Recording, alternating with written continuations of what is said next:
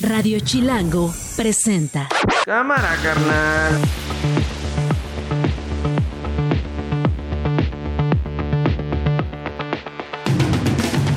Martes 13 de febrero, una de la tarde en punto. Soy Nacho Lozano y esto no es un noticiero.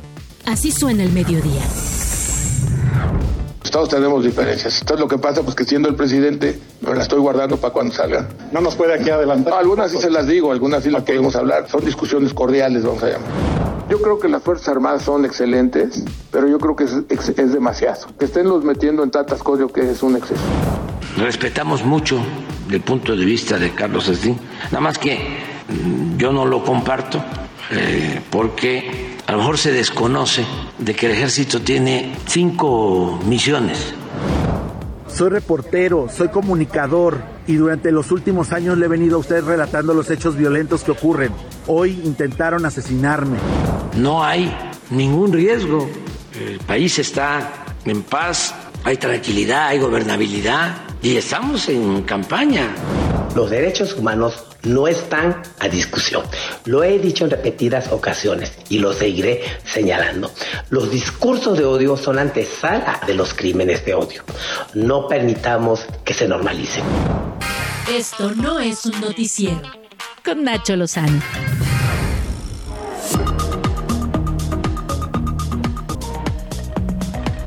Una de la tarde con un minuto, la diputada federal del PAN, Teresa Castel, tiene un tema ahí con la diversidad sexual, tiene un tema ahí con la homofobia, tiene un tema con el respeto al libre desarrollo de la personalidad de otras personas, un derecho garantizado además eh, en la Constitución, conversado, discutido, eh, respaldado por la Suprema Corte de Justicia de la Nación, que permite, entre otras cosas, ser a cualquier mexicane lo que quiera ser siempre y cuando no lastime a terceros, llámese identidad sexual, llámese consumir marihuana, llámese lo que sea, siempre y cuando no vulnere los derechos y las libertades de terceros, en ese accionar, en ese expresarse, en ese ser con su personalidad. ¿Y por qué lo digo? La diputada Castel sí cometió violencia política en razón de género contra la diputada Salma Luébano. Esto lo dijo ayer eh, eh, en, una, en una disculpa la propia diputada después de que el miércoles de la semana pasada la Sala Superior del Tribunal Electoral del Poder Judicial de la Federación eh, confirmara esto que estoy diciendo. Fueron nueve meses de un proceso en el que el Tribunal Electoral determinó que Castel realizó manifestaciones y publicaciones en redes sociales negando la identidad de Salma Luébano como mujer trans. Particularmente lo hizo, recuerdo, en un programa transmitido en YouTube en donde pues básicamente eh, fue intolerante, irrespetuosa, eh, y cometió, como lo dijo el tribunal, ya para que yo este, describo algo que el tribunal llamó con nombre y apellido, violencia política en, razón de género. Además, resolvió que dichos, eh, eh, digamos, dichas palabras atribuyeron características negativas a la diputada Luébano por el hecho de ser una mujer trans. Por esta razón, el Pleno consideró que las expresiones de Teresa Castel buscaban limitar el ejercicio de Luébano. La diputada federal de Morena, Salma Luébano, está con nosotros. Diputada, gracias. ¿Cómo está?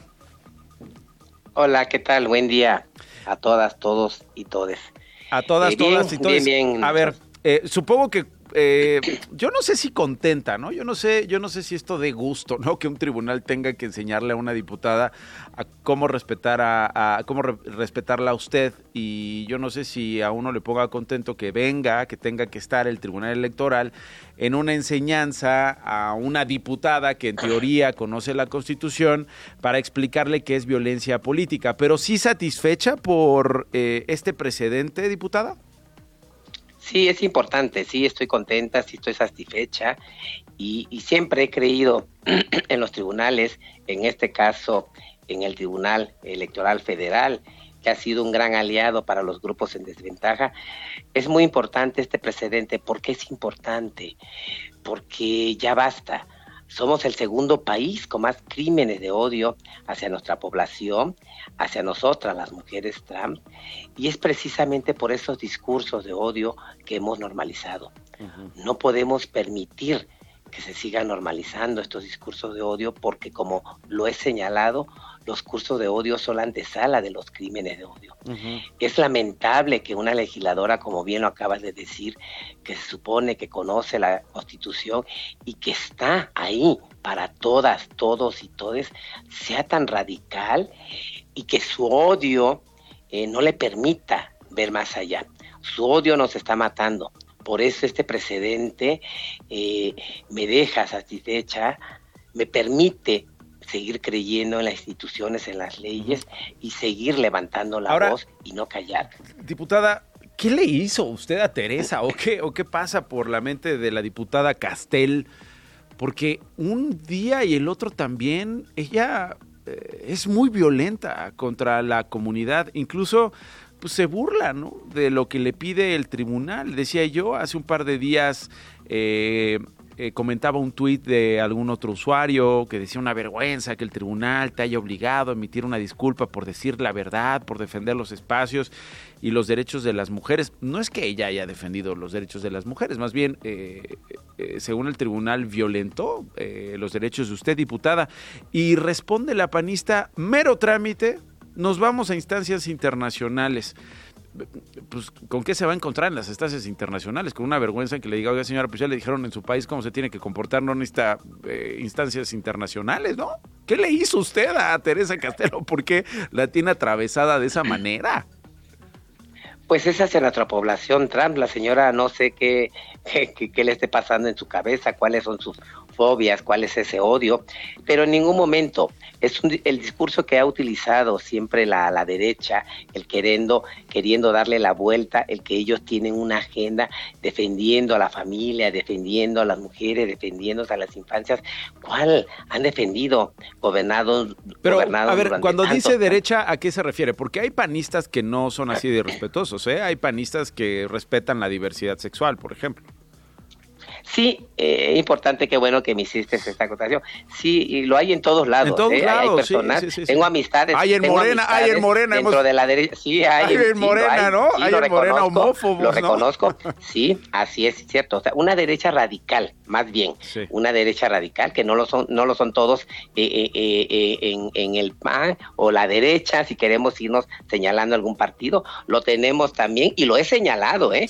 también dentro de nuestro partido Morena también tenemos esos hasta más ultraderechas y radicales. Y, es, es lamentable, lamentable que este, esta señora Teresa Castel quiera argumentar su odio con que está defendiendo a las mujeres, a los niños, a la familia, es una gran mentira, es una palacia y pues no, no se lo podemos permitir y por eso... En el fondo es la educación entonces, ¿no, diputada? En el fondo es lo que la diputada Castel eh, entiende, ha estudiado, ha revisado, se ha entendido, leído, educado, ¿no?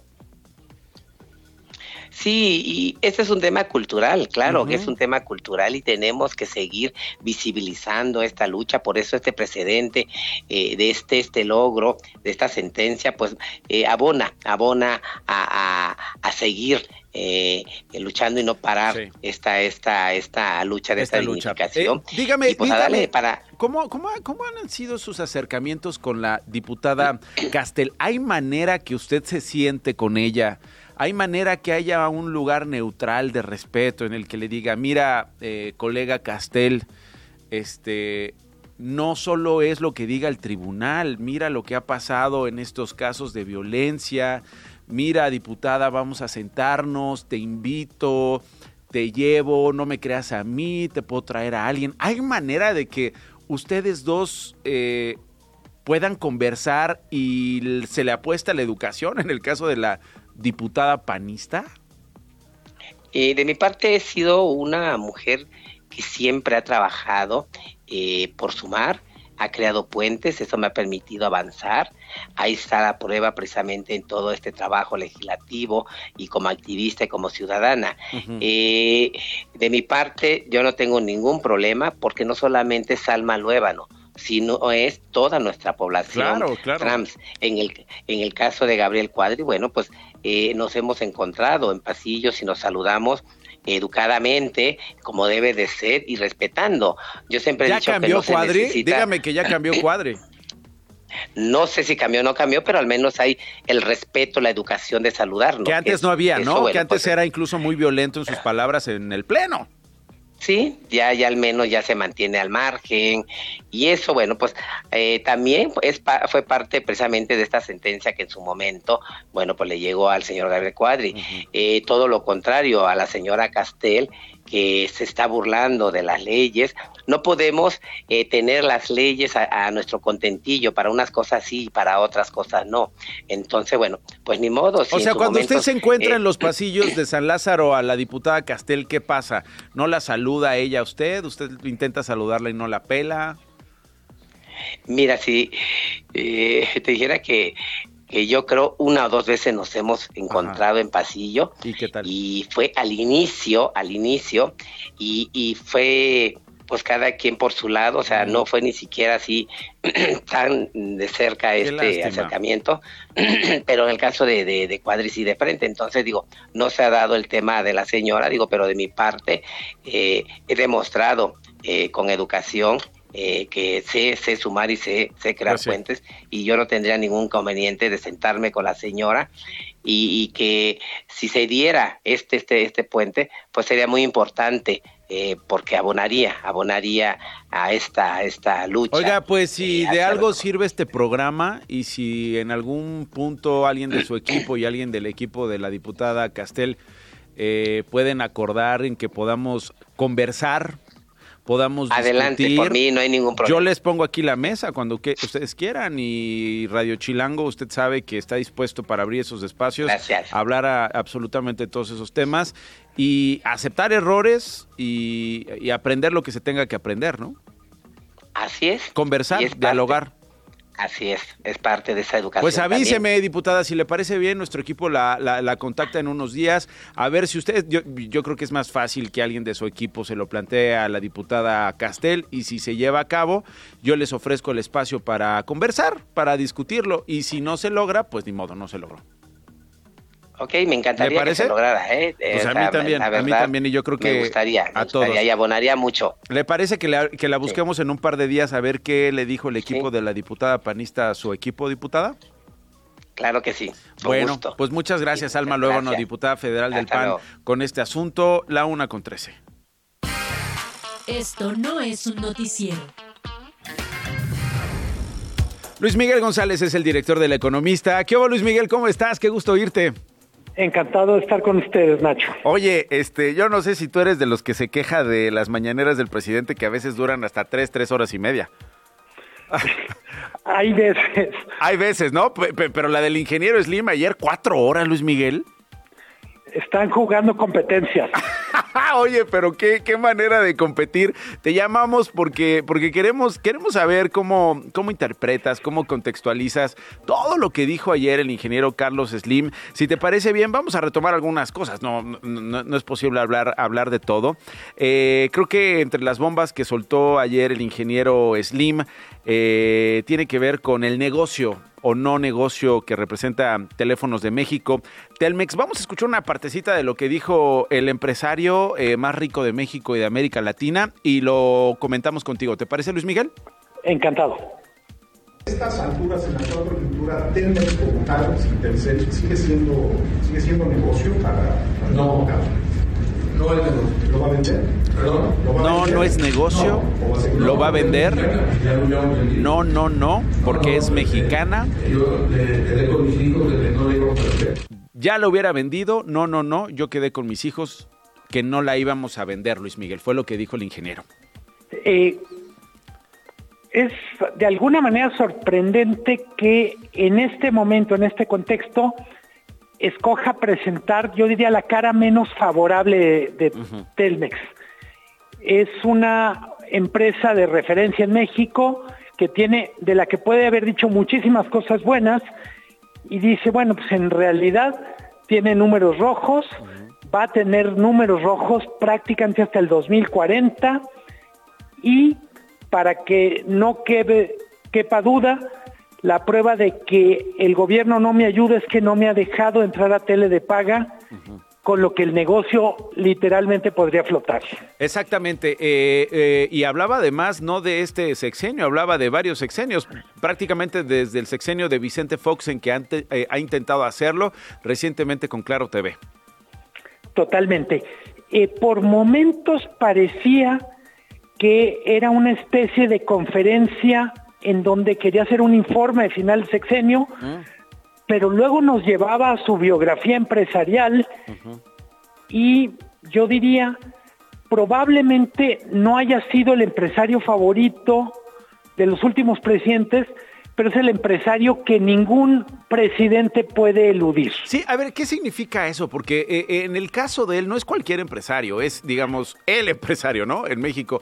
Eh, ¿Qué significa ser beneficiado? Él fue muy enfático en eso, ¿no? De que, pues, es que yo no sé de dónde sacan que yo soy un empresario que se ha beneficiado. Es decir, ¿Ha habido empresarios que se han beneficiado? ¿Él se ha beneficiado en algún momento? ¿Qué, quiere decir esto, Luis Miguel? Eh, buena parte de lo que él quería poner en perspectiva surge desde la privatización de teléfonos de México. En los 90.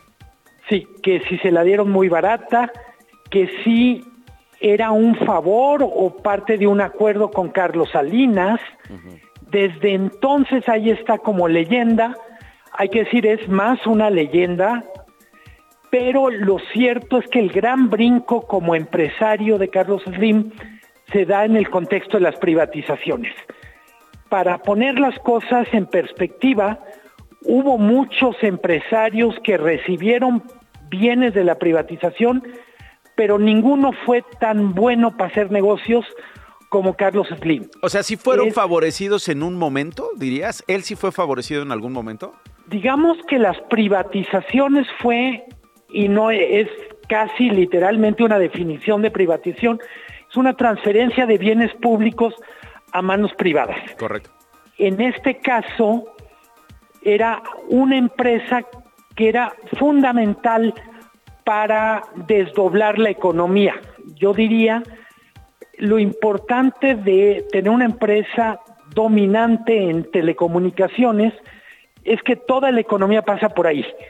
Todos somos usuarios como consumidores, como empresas, y en algún momento, y ahí sí abro a todo el abanico de empresas de Carlos Slim, pues literalmente no hay manera que un mexicano pase un día sin que deje un centavito, cuando menos, pues en la caja registradora del ingeniero. Del ingeniero, ya sea por cualquiera de sus negocios, ¿no? Y ya sea por cualquiera de las de las empresas que tiene. Ahora, eh, cuando hablaba de la televisión, eh, ¿por qué es que no lo ha logrado? Eh, entiendo que es un asunto de prevalencia, entiendo que es un asunto de presencia, un asunto de regulación que se ha discutido por décadas. ¿Cómo lo resumirías, Luis Miguel? En el reglamento con el que se entregó el título de concesión de, de, de Telmex establecía ciertas condiciones para garantizar que no invadiera otras, otras áreas donde también tendría ventajas. Para ponerlo en perspectiva, es dominante en telefonía, es en telefonía convencional, es dominante en telefonía móvil celular. Entonces, el título de concesión decía palabras más, palabras menos, se necesita que se reduzca la presencia en estas dos áreas para que tenga sentido que entres a televisión de paga. Eh, la lógica desde la política pública era, pues literalmente le das la tele de paga y hace el combo completo, arrasa con la competencia. Y obviamente el presidente reaccionó. Hoy le preguntaron si el gobierno de México compraría Telmex y esto fue lo que dijo el presidente. No, no, no, para nada. Este, no, y le ha ido bien a Carlos porque es un buen empresario, como le ha ido bien a otros, casi a todos los empresarios. Ya he, ya he dicho varias veces de que cuando la milpa se da bien, alcanza hasta para el pájaro. Estas figuras del presidente Luis Miguel. Qué bueno que no va a comprar Telmex, ¿no? Sí, pero también un consejo al ingeniero, y mira, conste que se lo da un pobre periodista, pero no hables mal de tu camello. si lo quieres vender. Pues sí, exacto. ¿Quién te lo va a comprar con, con esta descripción que acabas de hacer de Telmex? Totalmente. Oye, cuando dice a casi todos los empresarios el presidente va con jiribilla, ¿se refiere a alguien que le va mal? Eh, yo creo que se refiere a los que se quejan. Eh, hay que decirlo, eh, los, los mexicanos que están en la lista de Forbes han incrementado sensiblemente su fortuna en este sexenio. El ingeniero ya tiene más de 100 mil millones según Forbes, Arracón Celsenio más o menos en 60 mil. O sea, si, si nuestro parámetro fuera el, ranking de Forbes, pues ha crecido la fortuna del ingeniero Slim 70%, pero no le ha ido tan mal, lo digo irónicamente, por ejemplo, a Germán Larrea, que también ha duplicado su fortuna, Ricardo Salinas Pliego. Eh, no es la única manera de, o mejor dicho, es la vitrina más, más prestigiada de los billonarios mexicanos, pero también hay cuestiones anecdóticas o los informes a la bolsa de valores. o el ha sido un buen sexenio para las grandes empresas. Sí, sí, sí. O, eh, eh, el tema fiscal también, ¿no? Totalmente. Eh, hablaron del ejército hoy, ayer el ingeniero, hoy el presidente Andrés Manuel López Obrador. Vamos a escuchar lo que dijo el ingeniero Slimelu. Yo creo que las Fuerzas Armadas son excelentes, pero yo creo que es, es, demasiado. Que estén los metiendo en tantas cosas, yo que es un exceso. ¿Es algo que le preocupa o nada más piensa que no les corresponde?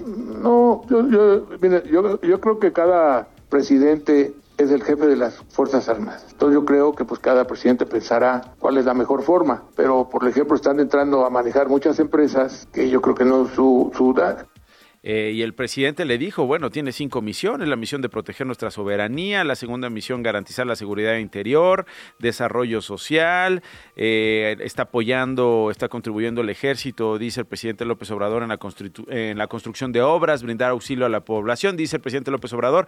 Respetamos el punto de vista de Carlos Slim, pero no lo compartimos, pero Slim fue duro, pues. el punto, y creo que eh, el ingeniero Slim fue muy preciso dice, son buenos para construir, pero no creo que sean buenos para administrar. Eh, y creo que es muy claro los dos momentos, digamos. Vamos a, vamos a poner el caso del aeropuerto Felipe Ángeles, pero también vamos a poner el caso de infraestructura como el tren Maya, algunos hoteles, y te lo pregunto a ti, Nacho, o lo comento con, con tu auditorio. Pues a lo mejor, si tú contrataras un ingeniero o un arquitecto para hacerte un restaurante, no lo quisieras para administrar el restaurante, aunque sea una taquería. Exacto, solo para construirlo. Son habilidades diferentes, sí, son dos momentos diferentes.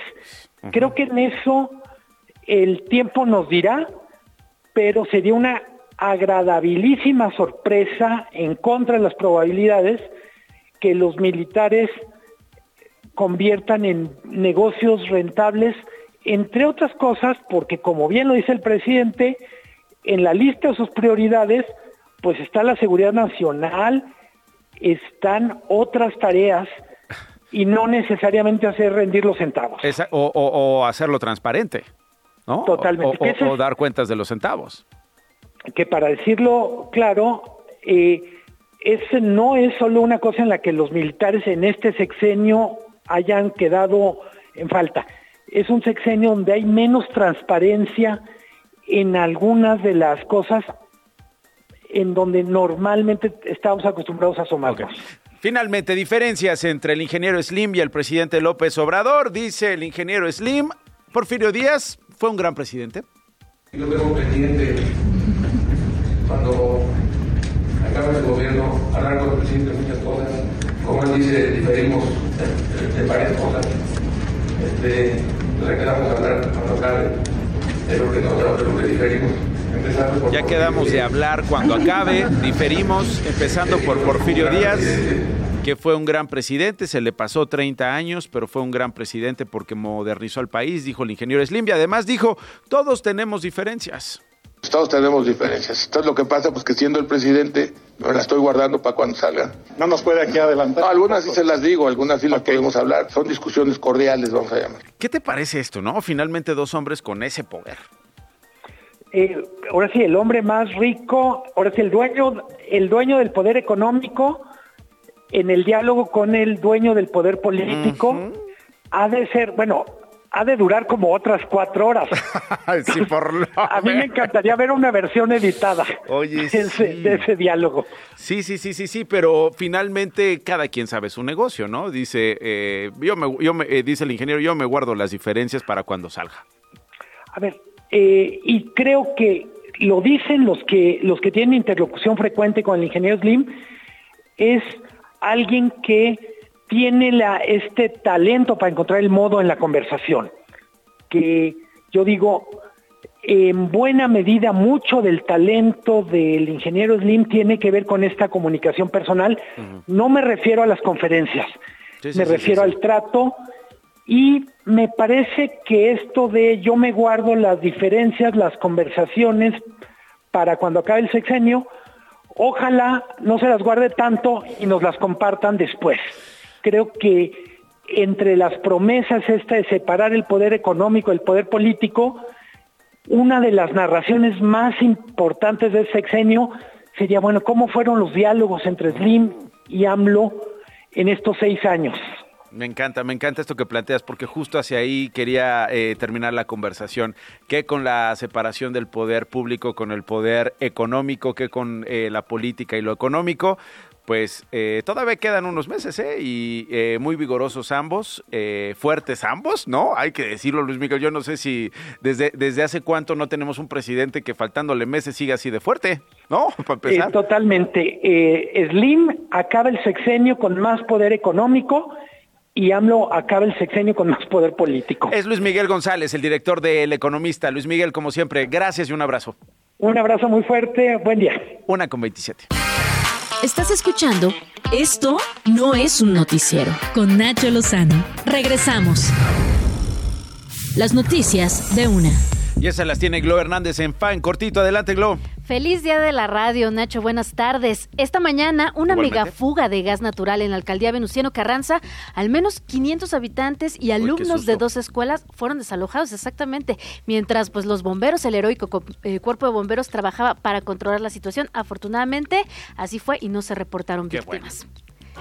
Ayer por la tarde, sujetos armados balearon la camioneta del periodista Andrés Salas, director del portal Noticias Cuautla en Morelos. Su hermano resultó herido y su chofer murió. El periodista no viajaba en el vehículo al momento del ataque. Escuchemos. Soy reportero, soy comunicador y durante los últimos años le he venido a usted relatando los hechos violentos que ocurren. Hoy intentaron asesinarme. El presidente López Obrador palomeó esta mañana la incorporación de César Yáñez, hasta ayer subsecretario de Gobernación, al equipo de campaña de Claudia Sheinbaum. Ahora que lo invitan a participar, pues lo veo muy bien. Es un cuadro, como se dice, políticamente hablando. Conoce todo el país, conoce la historia del movimiento, conoce a muchísimos dirigentes.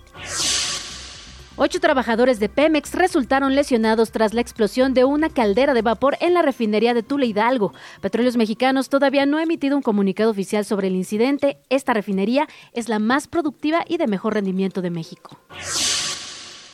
Y este 14 de febrero va a salir más caro. Te va a salir más caro. A ¿eh? mí no, yo no gasto a- nada. Ah, muy bien. Ni al cine Muy lo voy a invitar. Oye, qué bueno. Ah. Pues qué bueno, no regala amor, no lo compres. Exactamente. Y ¿No? pues ya es un despilfarro. Ay, ¿en serio no regalas nada? Nada, no, solo Hazte. besitos. Ah. Ay, sí, pero besitos. No, no, no, a ver. ¿En serio, en serio no gastas nada? Solo cariño, amor, una Yo caricia, creo que un sí se gasta en una idita al cine, que si a cenar, que si invitan la comidita. Ah, Bueno, ¿no? espérate. Ida al cine. ¿Cuánto sale el boleto en promedio? 80 varos.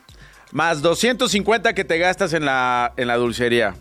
En combo son 320 varos. Un poquito más quizá. Y luego el estacionamiento, otros 50, 70 varos, son 400 varos ya. Luego dijiste cena, cenita. ¿A dónde? Pues, ¿qué será? Un- Jorge Gutiérrez Chamorro dice unos tacos. tú, tú dices. ¿cómo unos tacos, desgraciado? Un es 14 de febrero, Un ¿eh? un sushi, algo Un más. de sushi, ok, sushi. Entonces, digamos, ¿son dos personas o es poliamor? Ay, sí. ¿Cuántas personas irían a personas, cenar? sí. Dos personas. Bueno, dos personitas.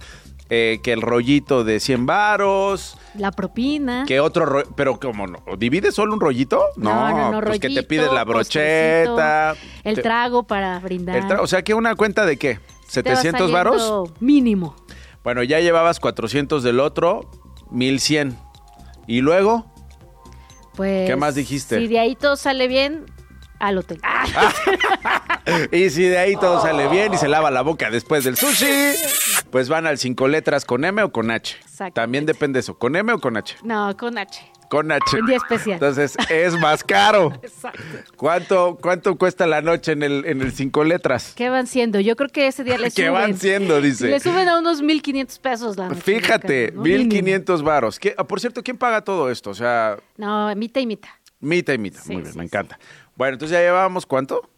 Pues, 1100 varos. Sí. Y luego el hotel otros 1100. Ujú.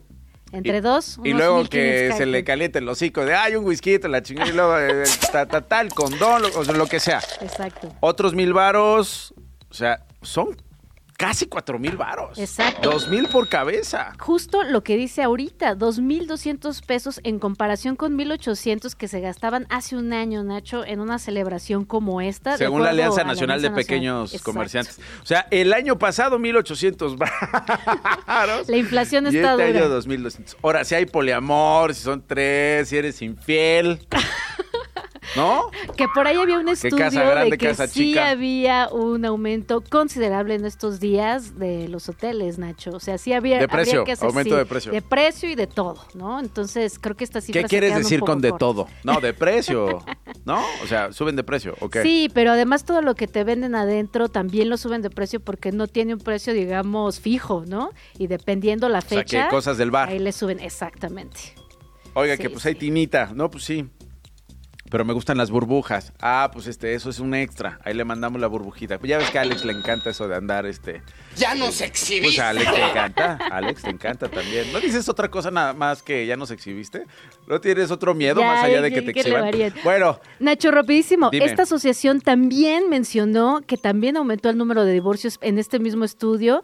Ya año con año son 1.666, más de 1.666 divorcios tan solo en 2022. El año pasado seguro fueron más y este año, pues quién sabe. ¿y qué te digo de la industria del divorcio, eh? Porque ya hay fiestas del divorcio, sí, ya hay fiestas de divorcio, hay que celebrar el divorcio, bueno, pero ya ese es otro tema. Mañana hablemos del amor y yo no sé si debamos gastar. Exacto, también. Gracias. Gracias a ti, Nacho. Una con 36.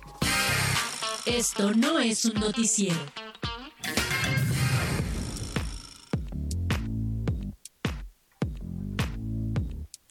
Una de la tarde con 37 minutos en la línea telefónica de Radio Chilango está Alfredo Maza, periodista, reportero de Animal Político. Alfredo, ¿cómo estás? Hola, ¿qué tal? Muy buenas tardes, Nacho. Bien, bien, ¿cómo estás tú? Bien, eh, te llamamos porque leímos esta colaboración de Animal Político e Intersecta, prisión preventiva, el arma que encarcela a pobres inocentes, eh, un tema que eh, ha inspirado muchas columnas, eh, bastantes artículos y análisis respecto a cómo nos encanta, Alfredo, meter a la gente a la cárcel. No importa que haya justicia. No es lo mismo que tengas las cárceles llenas a que se haya terminado la impunidad. Al contrario, en muchas ocasiones, de acuerdo a lo que ustedes han revisado, Alfredo, esto significa... eh, pues a lo mejor eh, globos para la tribuna que aplaude en época electoral. Mira, están deteniendo a tal cual, quién sabe qué. Pero no necesariamente estamos hablando de justicia, de disminución de delitos y sobre todo de prevención eh, o de reparar daños, Alfredo. Sí, sí, es correcto. Este, bueno, eh, de entrada, pues como recordarás, este, permíteme poner un poco de contexto a la conversación. Este, desde que inició el sexenio del presidente, el 12 de abril del 2019, se reformó este artículo 19 de la Constitución que establece varios delitos que, que proceden con esta llamada figura de prisión automática. Este, entre ellos estuvo el abuso violencia sexual contra menores, feminicidio, robo a casa habitación, el uso de programas sociales con fines electorales, entre otros, y como lo indicas, con esta medida sí se buscaba en efecto que la incidencia delictiva bajara constantemente. A ver, 130 mil detenidos en dos años en 21 estados, digo nada más 21 estados, no, que, no es que sean todos los de la República Mexicana, sino que fueron los que estuvieron de acuerdo y aceptaron hacer públicas sus estadísticas con ustedes. Eh, es correcto, sí es correcto y a partir de ello pudimos determinar que aproximadamente al día 300 mujeres y hombres en México son privados de la libertad. la mayoría correcto y además sin que se les haya probado si son culpables o no. Claro. Este, es, es decir, hay que poner bastante bien el, el, punto sobre la I. Este, esta figura simplemente determina que si alguna autoridad, a ti, Nacho, a mí, este, Alfredo, eh, nos dicen que tenemos, somos culpables de eh, el delito o estos delitos, alguno de estos delitos que contempla el artículo 19, por default nos van a meter a la cárcel. no importa nos que acusan. haya o no pruebas. Si somos culpables, es otra historia. Si nos acusan, ¿no? El asunto, porque si somos culpables es porque también es resultado de un debido proceso, ¿no? En teoría, lo que esperaríamos. Pero hay una sospecha, hay una serie de elementos, hay expedientes de las fiscalías tan pesados, agarren a ese Alfredo Maza, agarren a ese conductor, métanlo a la cárcel. Estamos hablando fíjate, decías tú, 300 personas al día que se encarcelan en México, lo que ha provocado ya el crecimiento más rápido de la población penitenciaria en 15 años. Tan solo en la Ciudad de México, Alfredo, si no me equivoco, casi 70 al día, ¿no? Sí, sí, es correcto. E incluso me gustaría darte un dato eh, mucho más actualizado de eh, aquel el reportaje que dimos. En su quinto informe, el presidente Andrés Manuel reconoció que al 30 de junio de 2023, es decir, el año pasado, habían 232 mil personas en, la en, en, estas cárceles bajo este, este argumento, ¿no? De, cárcel, eh, de prisión automática, ¿no? Y dentro de ellos, 93 mil personas, 93 mil 498 se mantenían en la cárcel en, en, el término de procesadas, lo que se traduce a que hay 93 mil personas que ni siquiera se les ha demostrado que cometieron ese delito y aún así están en la cárcel. Fíjate, y qué historias, ¿no? Porque no necesariamente tienen dinero para defenderse, no necesariamente hablan español, no necesariamente eh, son culpables, simple y sencillamente pueden estar en medio de una trama, pueden estar en medio de una confrontación, pueden eh, no tener un apellido rimbombante o poderoso que les permita seguir su proceso en, libertad. Entonces, Alfredo, para, para ir aclarando las cosas, eh, hoy se mete a la cárcel a cientos y cientos y cientos por día, por semana, simple y sencillamente porque hay una sospecha, no necesariamente porque son culpables. Dos, esto es parte de una estrategia no estoy diciendo ni buena ni mala, los resultados y las características y el contexto que nos estás dando, Alfredo, simple y sencillamente hablan de una crueldad y un desastre tremendo. De los gobiernos, de las administraciones, con miras en muchas ocasiones a las elecciones. Miren cómo hemos metido a gente a la cárcel. Miren cómo ha disminuido esto y el otro. Sí, pero no necesariamente la disminución de los delitos está relacionada con esa prisión preventiva que por el contrario es violatoria en muchos casos de los derechos humanos, Alfredo. Es correcto y además eh, también hay que recordar que el mismo artículo 19 establece que debería de ser eh, la última medida que se toma, eh, es decir, este, hay unas que medidas cautelares se les llama que se deberían de aplicar antes de que, como dices tú, las autoridades colgaran la medallita de meter a prisión a las cárceles y creo, esto a lo mejor ya es este, una visión personal, pero creo que sería mucho más favorable para la justicia en México que se pudiera a, pues digámoslo de esta manera, tomar otras medidas como reparación del daño, concentrarnos en la reparación del daño, concentrarnos en que las, las autoridades hagan investigaciones eh, que lleguen a este, encontrar los, los verdaderos responsables y que estos responsables en realidad se hagan cargo de, de, sus ilícitos, ¿no? Eh, ¿no? Nadie está diciendo que este, por default todos vayan afuera de la cárcel si, si cometieron o no delitos, más bien que eh, esta, meter a la cárcel a las personas, que sobre todo son personas pobres, este, mujeres, este, indígenas, sea la última de las medidas que se deba de tomar eh, y que antes de esas medidas el Estado haga lo que tenga que hacer. México, tan cerca de la prisión preventiva y tan lejos del debido proceso. México, tan lejos del respeto a los derechos humanos, al debido proceso y tan cerca del Salvador. Mira cómo criticamos eh, eh, eh, cómo se pasa por encima de los derechos humanos del debido proceso, estos juicios sumarios, por la popularidad, por los votos que da la prisión preventiva, algo que estamos pagando ya y que seguiremos pagando en el corto y en el mediano plazo. Alfredo, te agradezco muchísimo. Muchas gracias, que tengas una excelente tarde y un saludo a ti y a todo tu auditorio. Alfredo Maza es periodista y reportero en Animal Político, cuarto para las dos. Esto no es un noticiero.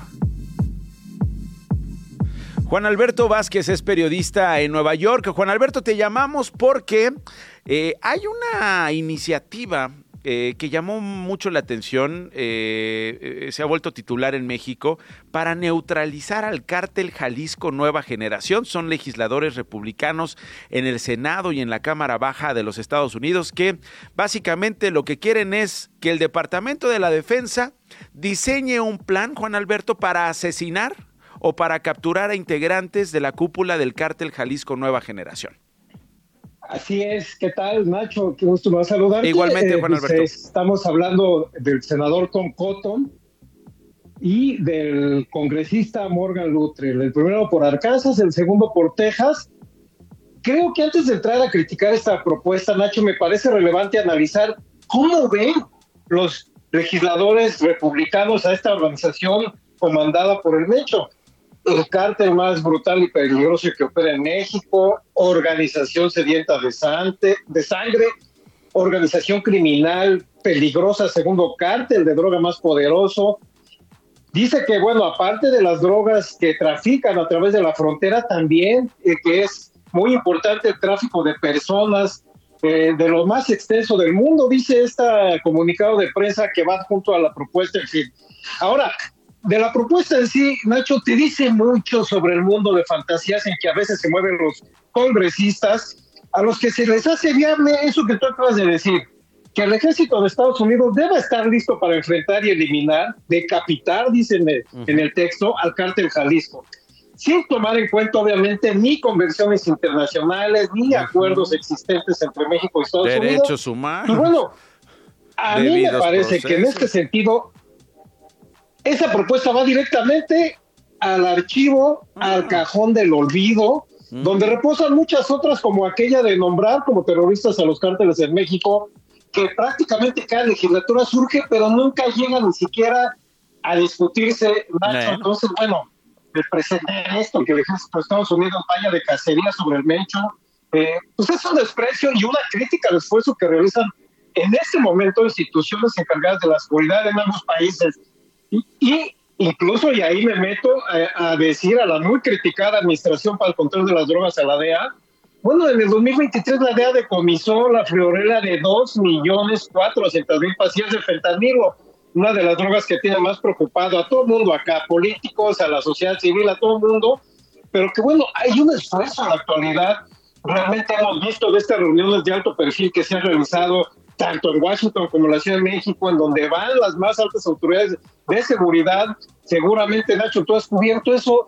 Y entonces este senador sale como si no se estuviera haciendo nada realmente. Y mira, el senador Cotton, muy de la tendencia de su partido, ha politizado su trabajo legislativo, buscando más la aprobación de políticas que refuercen la candidatura de Donald Trump y que de algún modo, eh, o que por otro lado vayan a favorecer a sus electores, ¿no? Eh, eh, estamos hablando que, por ejemplo, él ha sugerido quitarle fondos a la ONU, los esfuerzos que está haciendo la, Agencia de Obras Públicas y Socorro allá en, la Franja de Gaza, está saliendo a defender a, los alborotadores del ataque de 6 de enero al Congreso, es decir, está muy politizada la, la discusión y en este sentido pues va esta ley que con la cual no va a pasar nada. Yo entiendo la inquietud que generó en México, Nacho, pero no va a pasar absolutamente nada con ella.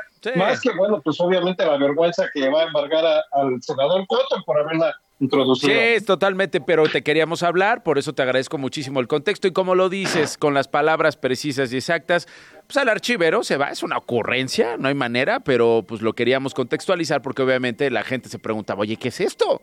¿Qué es esto? ¿No? Porque además las fake news diciendo, viene el ejército mexicano a matar al cártel, que no, no, no, no, no. A ver, es una iniciativa, son estos legisladores, hablemosle a, a Juan Alberto Vázquez, demos contexto a este asunto y ahí la dejamos en el archivo. Mi querido Juan Alberto, te mando un abrazo. Un abrazo, Nacho. A la orden. Gracias, como siempre, Juan Alberto Vázquez, periodista en Nueva York. Por cierto, hablando de Nueva York, hubo un tiroteo que se desató el día de ayer en la estación Mount Eden, en el Bronx, en eh, esta ciudad. Dejó a un mexicano muerto. Ya está confirmado esto. Otras cinco personas resultaron heridas. Medios locales identificaron ya al mexicano como Obed Beltrán Sánchez. De acuerdo con el diario Daily News, Obed, de 35 años, murió alcanzado por balas perdidas al desatarse el tiroteo en la estación del metro eh, Mount Eden Avenue en el barrio del Bronx. La policía eh, explicó que Obed, de quien se cree era la persona, eh, era una persona en situación de vulnerabilidad, no tenía casa, no estuvo implicado en la discusión que derivó en el tiroteo, simple y sencillamente estaba en el lugar equivocado, recibió una bala. según la policía, el tiroteo se desató cuando dos bandas rivales se enfrentaron en el tren. Según el comunicado, lo que se lee es lo siguiente, cito, no creemos que se trate de un tiroteo al azar, creemos que es un tiroteo eh, que tiene su origen con una disputa o en una disputa de dos grupos que comenzó en un tren. Además, el jefe de tránsito de la policía de la ciudad, Michael Kemper, dijo a Daily News que lamentablemente una de las víctimas, este hombre de 34 años, eh, fue declarado muerto, ya confirmado. Eh, recibió atención médica, había eh, recibido varios disparos en el pecho y simple y sencillamente, eh, pues bueno, no sobrevivió. Una pena. Otras cinco personas, incluyendo una víctima en el vagón del metro donde empezó la discusión y otras en el andén que esperaban para subir al tren, resultaron lesionadas. El cónsul de México en la ciudad de Nueva York, Jorge Islas, dijo en su cuenta de X que el mexicano fallecido era oriundo de Tehuacán, en Puebla, y que ya expresó personalmente personalmente a su familia el pésame y que el cónsul ofreció el apoyo y la asesoría consular, pues para los trámites. Eh, todavía no sabemos si se vaya a repatriar el cuerpo de este paisano nuestro allá en Nueva York. Pero bueno, este, por lo que sabemos es que era mexicano ya confirmado el fallecido en este tiroteo de eh, eh, dentro del metro en la ciudad de Nueva York. parte de lo que ha estado ocurriendo en las últimas horas en el país, eh, por cierto, eh, eh, la Fiscalía General de la República ha determinado que Mario Aburto no fue víctima de tortura. el asesino confeso de Colosio ha impugnado el procedimiento. la FGR determinó no proceder penalmente contra eh, ninguna persona en la investigación que inició por el delito de tortura contra Mario Aburto Martínez, pero la indagatoria no puede ser cerrada porque el asesino confeso del candidato del PRI a la presidencia de la República, Luis con, eh, Donaldo Colosio Murrieta, impugnó la determinación del Ministerio público. Este asunto que fue reabierto en la discusión pública, eh, básicamente por el presidente Andrés Manuel López Obrador, quien ha insistido que el magnicidio se trató de un crimen de Estado y que, eh, pues bueno, tendría que reabrirse el caso, a lo que reaccionó, por supuesto, el todavía alcalde de Monterrey, eh, Luis Donaldo Colosio también, eh, Riojas, en este caso, eh, pidiéndole al, al, presidente que se cierre, que se cierre la carpeta. Avisos antes de despedirnos, ferrocarrileros van a llevar a cabo una mega marcha, una mega manifestación mañana miércoles 14 de febrero, Día del Amor con la Amistad o Día del Amor y la Amistad, como ustedes quieran, para exigir que el gobierno federal cumpla con el proyecto de justicia social para extrabajadores afectados por la privatización de este transporte. Así lo informó el presidente del Frente Ferrocarrilero de Reconstrucción Sindical, Eduardo Canales. Eh, dio eh, entrevista eh, al respecto eh, y este señor, este presidente de este Frente Ferrocarrilero, dijo vamos a hacer una movilización nacional, estamos haciendo un llamamiento, un grito desesperado al presidente de la República pidiéndole que cumpla su palabra. Mañana, obviamente, a esta hora le estaremos dando detalles a cada uno de ustedes de cómo estarán las protestas. Por lo pronto sabemos que van a empezar a las nueve los cierres en la frontera a la altura de Nuevo Laredo, Ciudad Juárez y posiblemente Nogales. También tienen previsto bloquear las vías del tren Maya y las vías del tren interoceánico de forma pacífica y vialidades en ciudades como Guadalajara, Mazatlán y Oaxaca. Lo que surja respecto a la Ciudad de México, que por ahora, por lo que se entiende, no está entre los planes de las protestas mañana, se los iremos comentando. Pero quienes nos escuchen en otras ciudades, pues mañana a este mediodía. Eh, ya, tendremos, ya tendremos más información de cómo transcurrieron a partir de las 9 de la mañana, pero por lo pronto les repito, Guadalajara, Mazatlán, Oaxaca, atentos y por supuesto las inmediaciones del tren Maya y el tren interoceánico, además de estas ciudades fronterizas. Así llegamos al final, gracias por habernos acompañado mañana en punto de la una. Por hoy, gracias. Nos vemos. Esto no fue un noticiero con Nacho Lozano. Radio Chilán, Radio Chilán, 105.3 FM. La radio que... Viene, viene, ¿eh?